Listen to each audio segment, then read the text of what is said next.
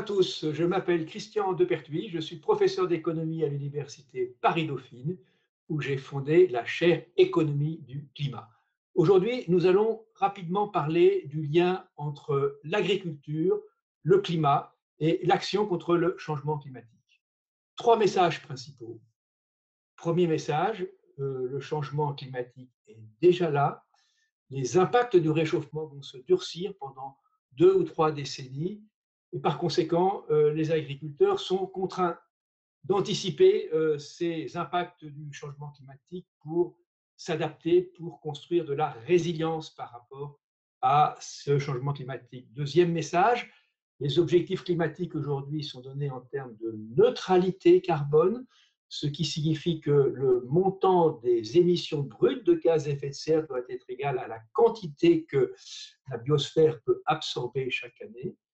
Il n'y aura pas de neutralité carbone sans un, apport très important de l'agriculture et de la forêt aux politiques climatiques. Troisième message, dans cette action face au réchauffement climatique, une question clé pour l'agriculture est la part des animaux dans les systèmes alimentaires et dans les systèmes agricoles.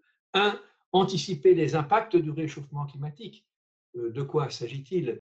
Le réchauffement climatique, ce n'est pas seulement l'augmentation de la température moyenne, mais c'est aussi plus de variations dans le climat et également des changements terribles dans les régimes de précipitation. Ces changements dans les régimes de précipitation font que les zones arides s'étendent. Elles s'étendent notamment au sud de l'Europe, elles s'étendent de l'est vers l'ouest des États-Unis, et donc, euh, s'adapter au changement climatique pour l'agriculture, ça voudra dire s'adapter à des conditions de température, des conditions de climat de plus en plus difficiles, et surtout s'adapter à des changements très importants dans le régime de, des précipitations et dans la gestion de l'eau. Deuxième point, la définition des objectifs de politique climatique maintenant se fait essentiellement en termes de neutralité carbone. L'objectif, c'est de réduire massivement les émissions de gaz à effet de serre pour les ramener au niveau de la capacité d'absorption de, euh, de ces émissions du carbone atmosphérique par euh, les sols et par les plantes. Cette neutralité carbone pourra être atteinte au travers de deux grandes transitions, la transition énergétique, c'est bien connu, mais également la transition de l'agriculture vers des systèmes beaucoup plus agroécologiques, parce que agriculture et forêt représentent aujourd'hui près d'un quart des émissions de gaz à effet de serre. Et pour atteindre la neutralité carbone, il faut maximiser les possibilités pour l'agriculture de stocker le CO2 qui est dans l'atmosphère par une meilleure gestion des sols et limiter les émissions de gaz à effet de serre strictement agricoles que sont les émissions de méthane et de protoxyde d'azote, principalement via les ruminants, via la riziculture en ce qui concerne le méthane et principalement via l'engraissement des sols en ce qui concerne le protoxyde d'azote. Cette marche vers la neutralité carbone, elle impliquera de réduire beaucoup plus fortement dans les années qui viennent les émissions de gaz à effet de serre d'origine agricole, notamment dans le cas de la France où on voit que ces émissions du secteur agricole résistent à la baisse plus fortement que les émissions qui sont liées à l'activité euh, énergétique. Le troisième point de la présentation euh, concerne un point absolument crucial pour les éleveurs, c'est la place des animaux dans les modèles alimentaires et les modèles agricoles de demain. Cette question est souvent posée de façon polémique. Elle est souvent posée de façon polémique, comme est par exemple posée en matière énergétique de façon très polémique la question du nucléaire. Je crois que tous les acteurs ont un intérêt fort à euh, regarder euh, les choses sous un angle non polémique pour comprendre les jeux de contraintes et voir comment est-ce qu'on peut trouver des solutions gagnantes-gagnantes.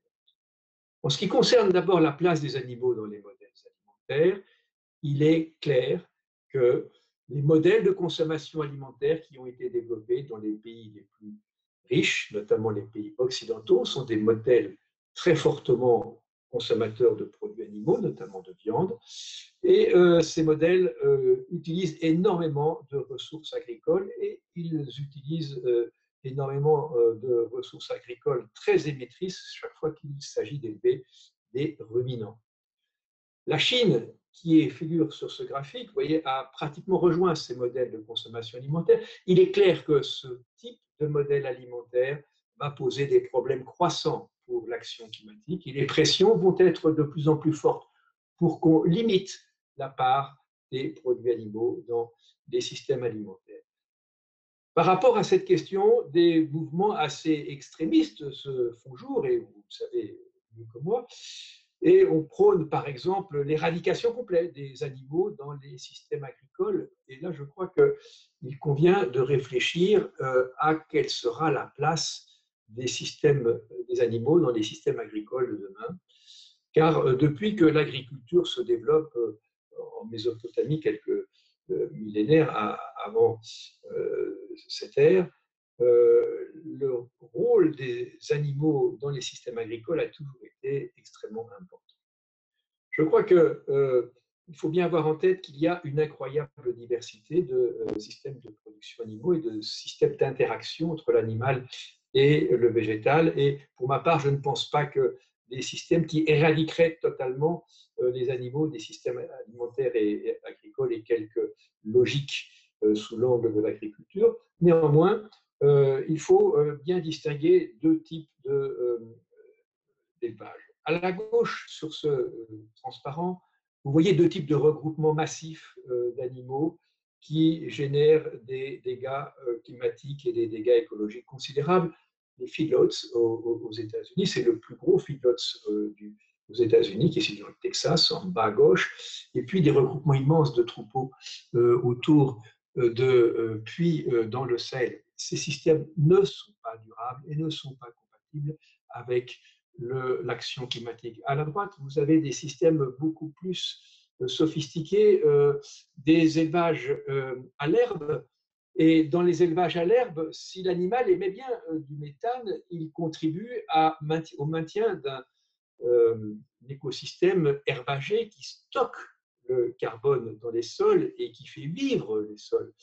Et en bas, cette forme de pastoralisme dans lequel vous voyez cet éleveur qui va chercher euh, de l'alimentation pour ses animaux sur des gousses euh, auprès d'un arbre, sont également des systèmes beaucoup plus harmonieux euh, et qui valorisent considérablement les sols et leurs couverts pour stocker le CO2. Donc je crois que cette question de la place des animaux dans les systèmes alimentaires et agricoles est absolument incontournable il est de l'intérêt des agriculteurs de la poser, mais de la poser euh, non pas dans une vision extrémiste pour juger n'importe quel système d'élevage, mais pour montrer combien euh, il sera crucial de trouver une harmonie, un équilibre euh, beaucoup plus important entre le sol, notamment le sol qui stocke le carbone, les couverts végétaux, les arbres, les haies qui permettent de reconstituer la biodiversité et facilitent également le stockage du carbone,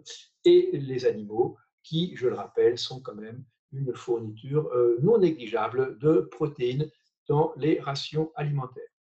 Voilà, si vous voulez, quelques éléments.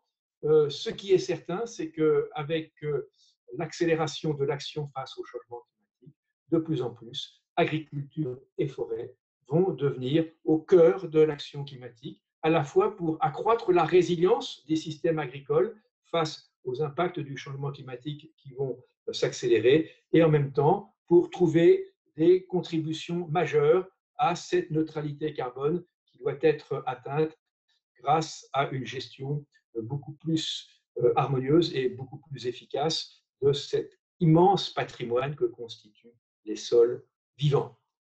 Merci de votre attention.